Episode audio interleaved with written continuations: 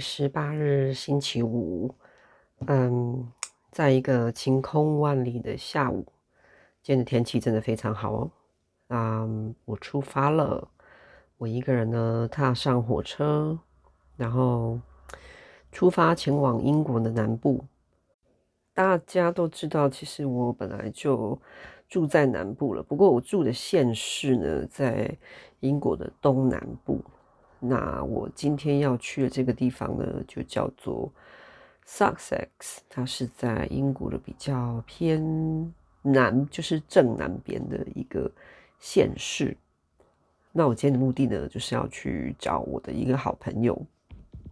我的这个好朋友呢，他本来是我的邻居，嗯，不过呢，他去年年底的时候他搬家了，所以嗯。他真正在我的生活圈里面当我的邻居的时间，好像也就最多一年吧。然后他就搬走了。那他搬走之后，我们还一直保持联络。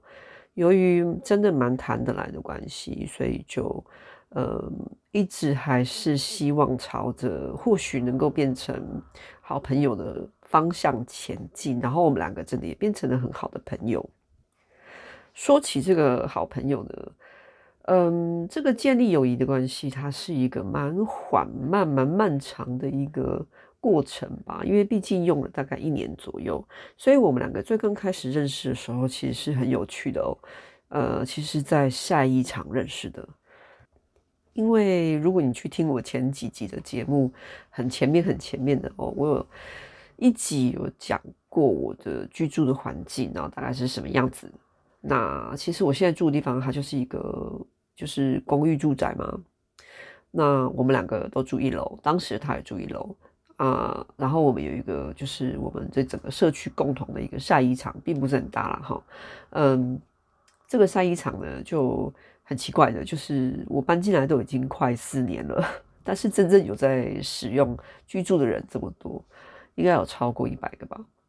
可能也没有啦，说太多，可能有超过五十个住户，可是真正在使用这个晒衣场的人却不多，大概就是我跟这个之前住在这里的这个朋友吧。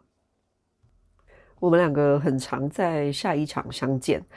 然后他的公寓呢，刚好就是对着这个晒衣场，所以只要我走出来，他其实如果有在家，他就会看到我或知道我我来了这样子。那说也奇怪，可能真的是缘分吧。他每次看到我走出来晾衣服，他就会自己跑出来跟我聊天。然后，所以我对这个女孩的第一印象就是，哇哦，她是一个好阳光的人哦。然后她是一个很落落大方的人，然后很热情，然后脸上总是挂着笑容，然后很。很开心的，诶，很雀跃的想要来认识我这样子，所以他很快的就打开了我的心，脏说哈，我就觉得这个人很有趣，因为因为在人际的来往上，我比较不是一个第一见面就会很热情的人，当然我也可以这样子表现啊，说实在话，但是我比较少，比较少看场合跟看当时跟我在一起的人是谁吧。那如果只有我一个人，单独我自己一个人。落单的时候，就是只有我。我通常比较会采取比较保守的做法，就是我比较不会那么热情啊，我比较慢热，我真的很慢热，我需要一点时间。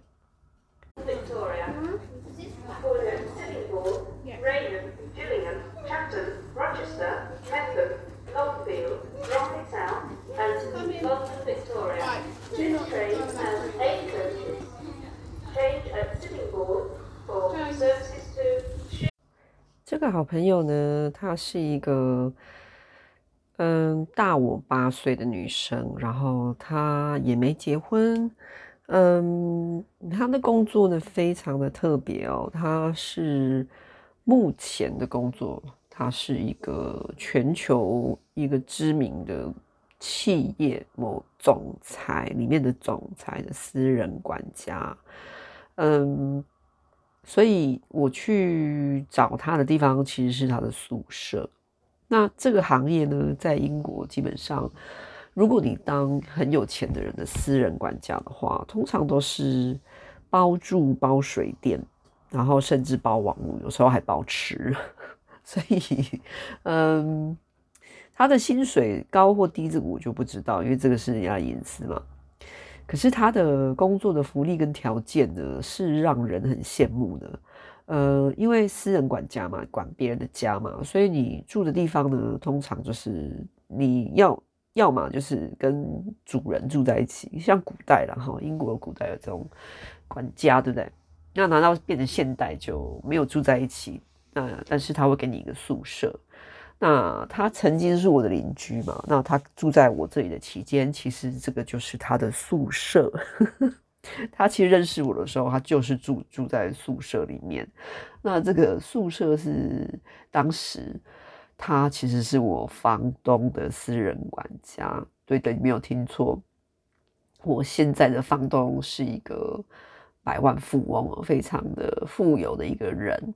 然后他本身在英国的，还有欧洲哦，不只有英国各地，很多地方都有房产。然后他就是很多房产都是做成这种公寓啊，出租，所以他是个包租公。然后他的规模已经大到他有自己有一个公司，然后里面有团队在负责处理这些东西，所有的大大小小啊，从这个房客的问题啊，然后房屋的修缮啊，然后到呃房租啊，然后各方面哈，全部他就是一个有一个团队在帮他弄这个东西。那当时就是我这个朋友，他就曾经是他的私人管家，但是这个房东呢，其实他是一个很小气的人，然后他对待员工其实也不会很差啦，就是根据我朋友所说，但是因为他的应该这样说好了，就是他的贪跟他的吝啬吧，就让他变得就是很富裕，然后。他对房客就是纯粹是一种没有什么同理心，也没有什么同情心，然后姿态很高的这种的一个租赁公司这样子。好，那 就不再说他的坏话了，把话题拉回到我跟我朋友身上好了。这一趟旅程呢，我们呃真是多亏了水逆哦，我们讨论了很。久，从大概两三个月前就在讨论，然后中间呢就有好几度要修改时间啊，然后说他可以，可是我不可以，我可以，他又不可以，所以改来改去。然后两个礼拜前我本来去找他，然后又因为英国最近很频繁的在火车罢工，突然罢工，然后我就突然就没有火车嘛，所以就我也去不了。所以这趟行程是非常的难得，竟然没有火车罢工，所以就说走就走，票买了，赶快跳上火车。其实也不远，中途在伦敦转车，然后呃，就是非常的，我觉得很顺的，很愉悦的，也没有遭到水逆的那个惨遭水逆攻击，也没有诶、欸，就非常顺畅的就这样子到了。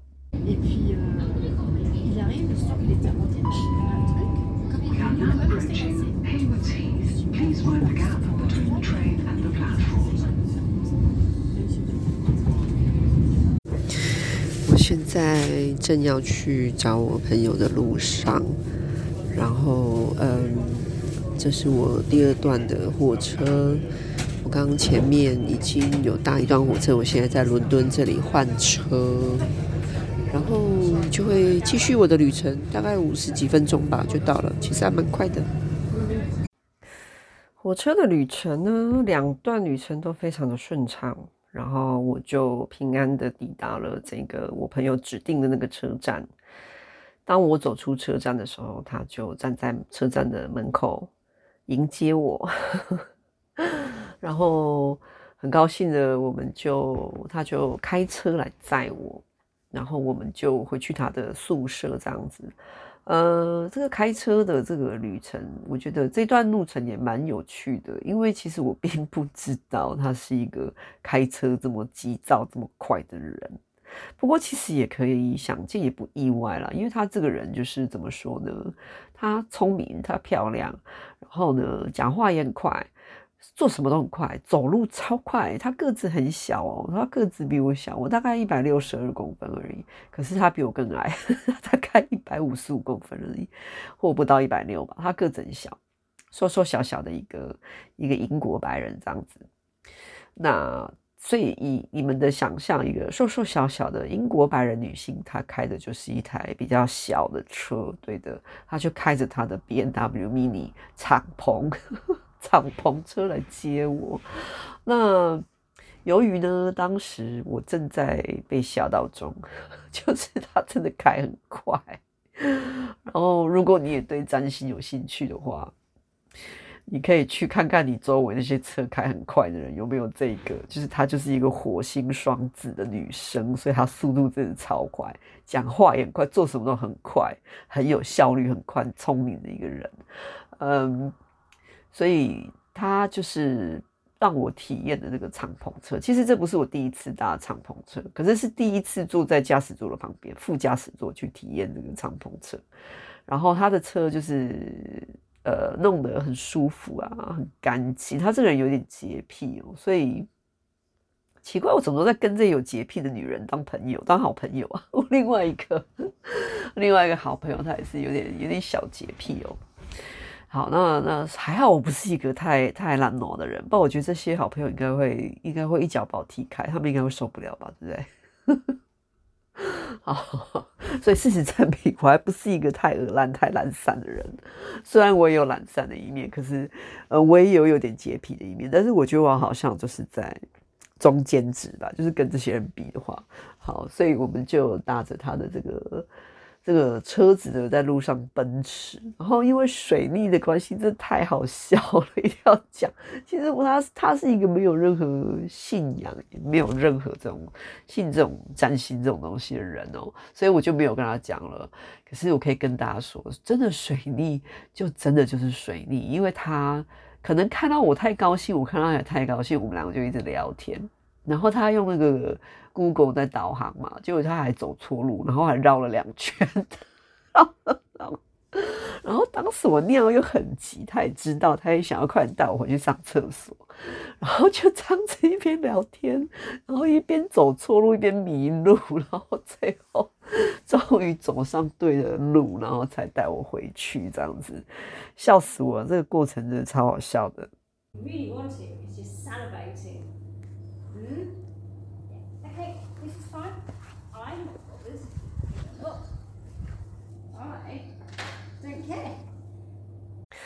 我这个朋友呢，他的这个宿舍好就在一个豪宅的旁边，可是他们的距离大概至少也有，我看也有十来米，十米到二十米吧，就是走路大概一分钟啦，就是在旁边这样子，可是没有在隔壁。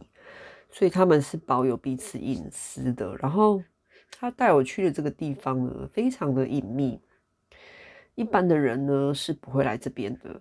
然后这个区块就是英国的很多的非常富有的人、有钱的人在住的区块，是非常的郊区，然后呃都非常的豪宅，就是。巨大，他们的范围都超大的，所以你跟你的邻居，你就看不到邻居，而且都每一家都很隐秘哦，都会用一些树林啊，没骗你，就是会有一片树林什么去做一个区隔，所以你不会随便看到人。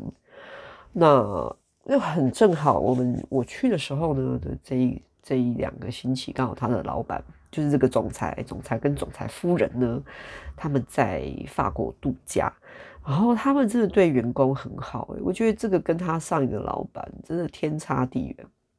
现在这个老板就是非常的大方，然后对员工都很照顾，所以他们现在就是在法国度假嘛。可是，在他们走之前，他们就跟员工讲说：“哎，我们这里有一个私人泳池嘛，那待会跟大家介绍我所见，它里面是长什么样子哦。”所以它里面有一个私人游泳池，然后他就说：“哎、其实你们都可以邀邀那个朋友家人来啊，如果你们想游泳的话，就不用去游泳池跟人家人挤人啊。”吼啊，是不是很那个很仁慈哎，好好哦。所以这个私人管家就就说：“哎、好啊，这样那我那就请问我可以邀我朋友一个好朋友一起来嘛？就是我。”然后他们就说：“好，可以啊。”他们都提前都讲好了，所以他们都知道我要去。他就这样带我去，大开眼界。好，那接下来我们就来讲这个房子是长什么样子。呃，它是一个，这个该怎么讲呢？它的这个豪宅的大小真的很大，但是不是像你们的台湾人的想象的那种，比方说我们举例说明哈，你在台湾你讲豪宅，你可能会以为是什么台北地堡、地堡这个公寓什么的，没有，它这个真的就是别墅。然后它的建筑物本身大概就是，你把它想象成那个两三栋还是三四栋透天这样子联栋合在一起这样的规模吧。然后楼层不高啦，楼层大概两三楼左右而已。然后它里面有一个就是自己的停车场，然后还有一个小小牧场，小型牧场里面有养鸡，不是很大，就是小小的。然后有一个网球场，有一个游泳池。然后有一个有一个很漂亮的很大的花园，然后这个花园被设计成分成好几个区块这样子，然后有一个小小的步道，然后 又然后这个整个再过去，它的旁边是一整片的草皮平的，然后再过去你又看到一片很像树林的一个区域，跟它的邻居做一个区隔这样子。然后那个房子本身，我走进去我真的蛮傻眼的，因为它的。里面的整个的设计就真的很漂亮，是有品味的漂亮，不是那种阿怂的那种漂亮，是真的有品味。因为我做过，我从事过室内设计的行业，呃，被我一看我就知道，哦，你这个是最顶级的这种室内设计的规格。它的，你从哪里看？最基本，我教大家哦，什么叫做最顶级？其实你就是看它那些家具的漆。它的全部整间都是用最高规格的喷漆去去做完工的，所以如果有做室内设计的人，应该会知道我在讲什么。这个东西非常昂昂贵又很耗时哦，可是好很好看，这质感非常的细腻。然后嗯，所以我我看到这样子，我就觉得很惊叹。然后它的那个设计的那个风格跟品味，真的就是很像我在。杂志啊，或是那种，就是你知道吗？室内设计的那种。如果你有 IG，就有喜欢像我一样会看一些室内设计的的一些图什么，就就是就是这种规模啊，真的就是很漂亮。然后。呃，我朋友的工作其实啊，接接下来就进入到我这个神奇管家，这个美女管家她在干嘛？我这个美女管家哈，她本身呢具有硕士学历，而且是艺术硕士哦，曾经也当过艺术家。然后她出身背景不是很好，可是她靠自己后天的努力，然后一直往上爬。然后由于呢因缘的际会跟人生的机缘的关系，她走进了这一种工作。他已经在这个私人管家的这个领域做了，我看大概应该有快二十年了吧，做很久。那因为由于他服务的都是英国的富豪，对，富豪哦，就是他的规模就是。或许他有之前有服务到的有一些人，就是这个没有办法比较诶，这应该怎么说？有一些是很有名的，有一些是别人不知道名，可是他真的很富有的那种人。那反正他就是已经做很久了啦，呃，所以他的工作就是日常的清洁，没错，他也是一个清洁工。就是整间豪宅，他都要清理干净，包含帮他们洗洗厕所啊、洗洗内裤啊，这种很很近距离的工作。对，然后有时候像他之前我的房东的时候，他是连他们的三餐都要帮他们料理。那他现在的这个总裁的。这个因为总裁夫人自己也会喜欢煮饭的关系，所以他跟我说，并不用每一餐料理，其实是还不错。然后，嗯、你知道吗？就是总裁嘛，他有时候会邀请一些贵宾啊，然后来这个家宴，在家里面设宴啊、晚宴什么的啊。呃，至于大家有没有穿那种晚宴礼服，带那些五百万的珠宝，我怎么知啊？哈，这个我就要问他。可是，在我的脑袋里面的想象，就是如果你说什么总裁晚宴，那不是就是这样吗？就是会女生会穿什么高跟鞋，穿那种丝做的那种会反光的那种、那种、那种修身礼服，有没有？然后还要还要端一个那个香槟在那边走来走去，哈。呃，不知道有没有这样啦，哈，这 纯粹是我个人想象。然后呢，好，重点来了。其实刚刚那一段的录音，其实是我朋友在。在跟总裁的狗，对话，所以这个总裁他养了一只狗跟一只猫，然后那一只猫就是哦很漂亮的一只猫，狗也蛮可爱，可是那只狗就是有点怪怪的，就是非常难管教，而且听说他曾经咬过总裁夫人欸，就是狗会欸会咬自己的主人，这是一个什么啊？这是什么狗啊？如果是我，我就直接把它拖去变掉。啊不是啦，我应该会很生气吧？哦，嗯。所以这个其实本来他们是这种这种富裕的人，他们会把出去度假之前会把这个狗带去那个那个叫什么宠物旅馆，对。可是不知道好死不死，水逆期间宠物旅馆全部爆满，然后所以他们就订不到，订不到就只好好吧，就只好把它留下来了。然后就哭了我朋友，我朋友就因为我朋友是一个你知道吗？有的人是爱猫人士，爱狗人士，他是属于爱猫的一种型的。所以他就非常讨厌那只狗，他就觉得那只狗真的很烦，然后很难教，然后到处乱大便尿尿，然后要叫他出去这个散步，他有时候还可以甩态还不去，一副就是很自以为的样子。所以我朋友真的被这只狗气得要死诶、well. It will Yeah. make you feel, feel um, more me. Yeah, I was going to say, you be Lisa for a few hours. Uh, yeah, Cool. it's, heated. Yeah, it is heated. So Yeah. Are you warm enough in your? Only yeah, I'll just see about whether I'll to bring my rash Uh, it's fine. Still perfectly to warm up. Yeah, yeah. Yeah, It, it's, it's actually very warm when you get in there. Mm. Yeah. Yes, I'm sure it is. Brilliant. Okay. Oh, I'm excited. Yeah, ditto. I think you're looking forward to it, aren't, aren't you, as well? I was like, yay! it's brilliant to actually have an idea and make it happen. It's, Yeah, it's, exactly. um, I know. it's good. 嗯，由于这段旅程呢是一个有点匆促、短暂，可是收获满满的一段旅程，所以我给它 就是下一个标题好了。我觉得这段旅程对我来说是一个充满笑、充满眼泪、更充满温暖、更充电、充饱饱的一段旅程。刚刚上述的那段对话是这个我的好朋友跟那个他的游泳教练的一段对话。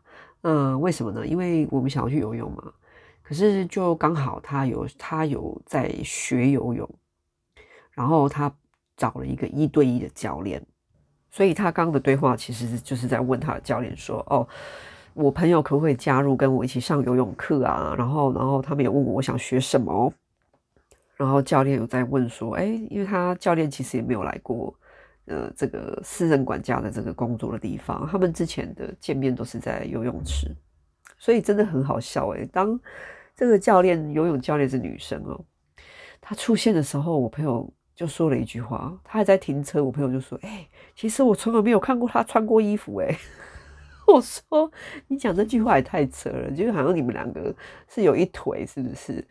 然后他就说没有没有，因为我们两个每次见面都是在已经穿好泳衣，然后就在游泳池旁边这样，然后我们就就可以直接进去那个水里面。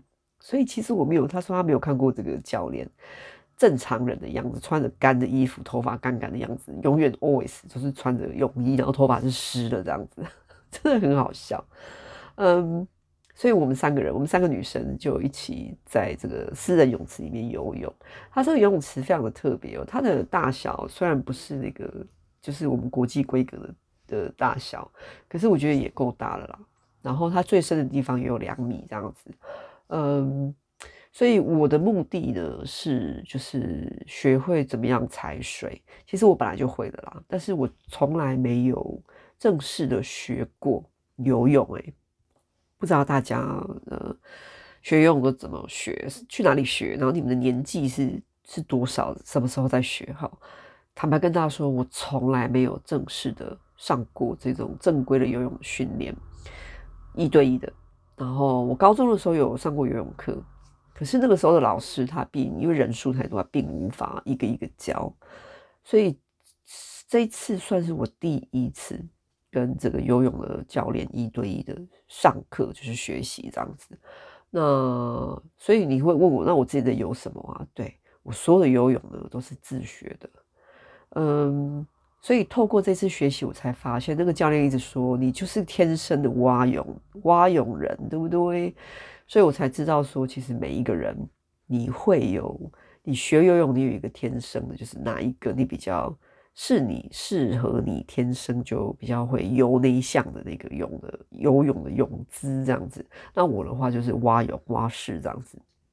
可是我有跟他学自由式，然后我的踩水，踩水就是让你在脚踏不到底的，比方说两米、三米深的地方，你不会沉下去的这个非常厉害、非常有用的一个技巧，就在游泳里面哈，这个叫做踩水。所以我本来就已经自己摸索自己会了，可是呃，我就只想跟他确认一下，我这样做到底 O 不 OK 啊？好，然后到最后他给我的确认是 OK，你这样是可以的，你就很好，就继续这样子做。然后另外又跟他学了一个很有趣的东西，就是我跟他说我有一个心理的障碍，就是我无法仰视，就是我只要往后仰，我就会觉得我要沉下去，我要挂了，就会有一个很奇怪的恐惧感。可是你叫我往前这样子面朝下的游，我完全没问题哦。就是你叫我往后倒，要看起来很像浮浮在水面上的这种仰泳，有没有？仰式啊，仰漂啊，这个我完全无法。然后我就跟他说，我非常想学这，我想拜托你教我。所以呢，这个就是这一段旅程其中一个亮点，因为我从来不知道，其实游泳是一个疗愈的。可以是一种疗愈啦，这样说，一个疗愈的过程。对，你没听错，游泳可以是一种疗愈。诶，那其实它又让我想，其实做很多事情，它都可以是一种疗愈。我们所谓的什么疗愈啊、疗愈师啊，或许啊，也都不需要，也不是说不需要，不一定要一个什么样的，一定要怎么样。那每一个人，或许你都可以去找到一个会疗愈你、使你释放情绪的一个管道吧。那我发现我找到了，就是在克服我的仰视，就是仰泳恐惧的这件事情上，我在这里找到了一个疗愈、疗愈我的方法。因为当我呃第一次成功的自己仰视这样子漂浮。然后我才发现，说你真的要整个人完全的放松，而且你要信任教练，然后你要信任你自己，你才有可能浮得起来。你要是有那么一点点的紧张，在你的腹部肌肉就会呈现，只要一僵掉，你的呼吸短促，那你就会沉下去。所以这个东西是透过跟他的学习学习，我才知道的。然后当我第一次真的完全放掉了，我就是飘起来。他的手其实没有在拖着，他一开始是拖着我，我的头啊，从拖着我的背、拖着我的头开始。然后他们在旁边帮我拍手，说你办到了，你办到了。然后我他说好，你站起来。我站起来的那一瞬间，我就哭了，而且我是真的哭了，像个像个 baby 一样，小孩一样，我那边嚎啕大哭。然后他们两个就过来，就过来抱我，就就是我朋友跟那个教练，他们两个就过来跟我拥抱，然后我说你没事，就一直安慰我，然后就说你真的没事。然后教练就开始说，其实我不是他接触的第一个学生，在游泳池都崩溃大哭的人。他就说奇怪，游泳好像真的就是可以把人的情绪整个释放掉，还是说让人的那个。发现内心吧，他就说游泳真的是很奇妙。他以前也没想过，当他变成教练之后，他接触的学生多了，他发现有些人真的会需要透过这样子的一个方式，呃，进行一个情绪上的释放吧。所以他他真的让我这段旅程就是 充满笑，也充满眼泪，啊、呃，让我觉得。真的好难忘，然后我真的也非常谢谢他。我也觉得他是一个，他一直紧紧的握着我的手，然后然后跟我说：“你你可以的，你真的可以。”那你知道吗？我我自己本身是一个很能鼓励、很会鼓励别人的人，可是我自己好像也需要被鼓励那。所以我就感谢这个教练，他叫 Lisa 哈，感谢这个 Lisa 教练，他那一天在游泳池，在水里面这样子。也把他的爱传给我，他这样一直紧紧的握着我的手，然后来跟我跟我抱抱。然后跟我说你没事，你一定可以做到。你要你要让你要相信你自己，然后你要放得开。然后我的大哭其实有一个 原因，就是因为我听到他讲这样子，就是我平常其实内在是一个蛮硬的人，所以呢，要怎样把我的硬放开呢？就是我这一生的功课吧。所以大家不妨去思索一下哦，或许你也会找到让你疗愈跟释放的一个管道哦。So I need to remember not to chat to you.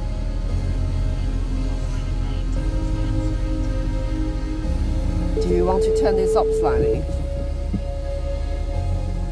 Yeah. I actually know the way. It was just yesterday. I went a different. Just in case. Yeah. It's because basically I was trying to go away where I was avoiding traffic. Ah, okay. So, um, so what's the plan now? We're going to I can take you. the station. I can take you to the station. I personally would really like to just take you over to Devil's Dyke. But how long does it take to It would be about. from here to there? I'm worried. I'm worried we might miss your train if we go. It's alright, that- let's do that next time. Yeah, we'll do it next time. So we'll go this way. It's a really horrible lane to pull out of.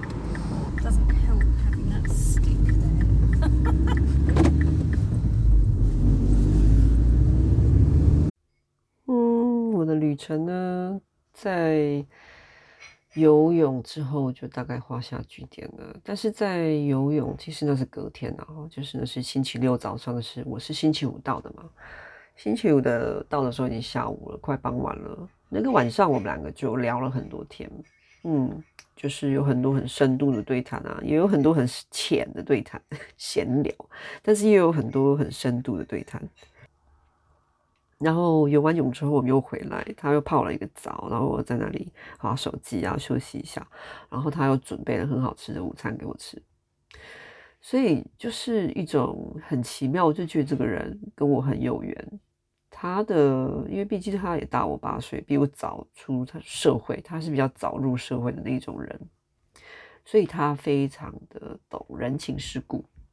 不过他跟我说，他有一个盲点哦，就是说他在爱情里面他会变得很很眼瞎，就是他眼睛真的会瞎掉。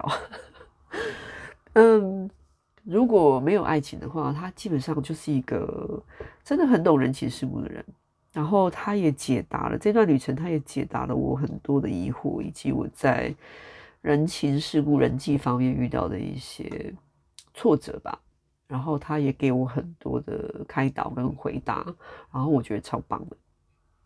所以这段旅程呢，就在这里游泳啊，然后聊天啊，然后很快的就画下句点了。他又匆匆的带着我 搭上了他的敞篷敞篷小车，然后又把我载到火车站。然后又一直问我，你下次什么时候再来？赶快再来好不好？而且他还说，哦，游泳池旁边本来有一个就是私人的更衣间，里面还有一些很漂亮的那个装潢，可是现在全部装修中，有没有水逆？有没有很水逆？他一直说很不巧哦，你来的这段时间刚好就是在装修。不然他这一间本来超美的，就在游泳池旁边哦，好吧，他就说没关系，你这个借这个机会，下次还要再来，再来，我们再来，我们就不用这样子这么冷，因为那个游泳池其实是呃自动加热的，而且它的那个游泳池上面有一个自动的，很像那个电动铁卷门的一个。一个很妙的一个一个盖子，它会这样自动卷进去，然后那个是太阳能的，然后底下的呢是恒温游泳池，也就是说它是永远在加热，户外的，户外的，所以在里面真的很舒服诶，它那个水的温度，水又很干净，然后很舒服，然后因为它在郊外，所以那个附近你就躺在那个游泳池里面，然后你可以。看到天空里面偶尔会有那个直升机这样叭叭叭叭飞过去哦，然后其实直升机就是什么，就是听说是这边的富豪其他富豪邻居的代步工具啊，所以就是 啊，也有像川普这种人住在住在这个总裁的隔壁哦，哇，好神奇哦，大开眼界耶。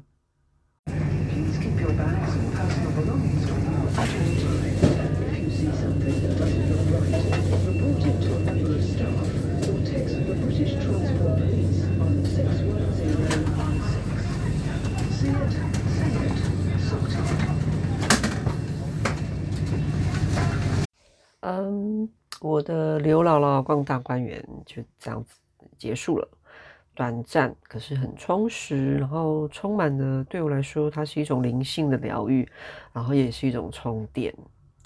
所以我临走之前，我跟我朋友说：“谢谢你的招待，我已经充饱电了，然后我也准备好要回去面对我的这个全职家庭主妇跟全职妈妈的这个角色。”然后他就大笑说：“没有问题，当你要在充电的时候，记得来找我。”哦，就是或许你们可能会说：“哎，你去那种亿万富翁的家里，嗯，你有什么？”感觉吗，那除了我刚刚前面说真的很漂亮以外，其实我的感觉就是，我走进了一个人的家里，然后他也是人，我也是人啊，所以我并不会觉得我比他低多少。说实在话，我们都是一样的，只是说它是一种很不一样的生活的方式吧。透过我去，我每一次去找不同的朋友，去他们的家里过一夜。然后加入别人的生活，我总会觉得我学到一点东西，真的，每次都会学到东西。有时候是生活上的一些小技能啊、小技巧，做家事的啊、小技巧啊，或是有时候是一些对一些他们讲出一些很有意思的话，然后就会给我很多的不一样，刺激我的想法吧。那走进一个亿万富翁的家，给我感觉就是哇，真的好美。可是每一分每一秒在那里的我都没有岔出任何一个 念头去想说啊，这个我也要，那个我也要，哈，我也要这个，我也要，都没有诶。我只是真的好像走进一个博物馆，很像一个博物馆、美术馆一样在欣赏这个地方，然后就是用一个很观众的角色吧，嗯，因为那不是我要的，我要的人生啊，我也不会觉得。我需要一个房子这么的巨大，然后一个网球场根本没有人在打球。嗯，最后最后跟大家分享哦，为什么说他是亿万富翁？因为他真的是亿万富翁，他是一个全球知名，我不能说是哪一家，然后这是一个隐私问题。某一个企业的总裁，然后他这个总裁的年薪，据说是我把它算了一下哈，大概。十二到十三亿台币左右，这个都不包含他的分红，还有他的呃其他的收入哦。就是当他的总裁这个身份，然后他还有没有其他投资不知道。所以你换算起来，他一年的他月薪大概台币一亿耶。你没有听错，对，月薪台币一亿哦。所以这个房子的主人。真真正正的就是一个我们所谓的亿万富翁，对，但是嗯，我内心是非常感恩他啦，就是总裁跟总裁夫人这么的大方，因为他过的是，我觉得如果以亿万富翁的角色来说的话，他过的生活我觉得还算蛮简单的，对，很简朴诶，他的生活其实可以有更电影的场景在元素在里面，可是他没有。他就是过得很简单，这也是让我蛮佩服的一个地方。我说实在话，好啦，今天的分享就到这边了，谢谢你的收听。那如果我还有什么样的灵感，我会继续把它放进来。今天这一集呢，是我第一次尝试用声音纪录片的方式，因为我希望可以做一个不一有点不一样的东西，用声音来记录我的人生，记录我的旅程。呃，如果大家觉得还可以的话，请鼓励我一下哦。那希望后面还有更多的声音纪录片可以分享给大家。拜。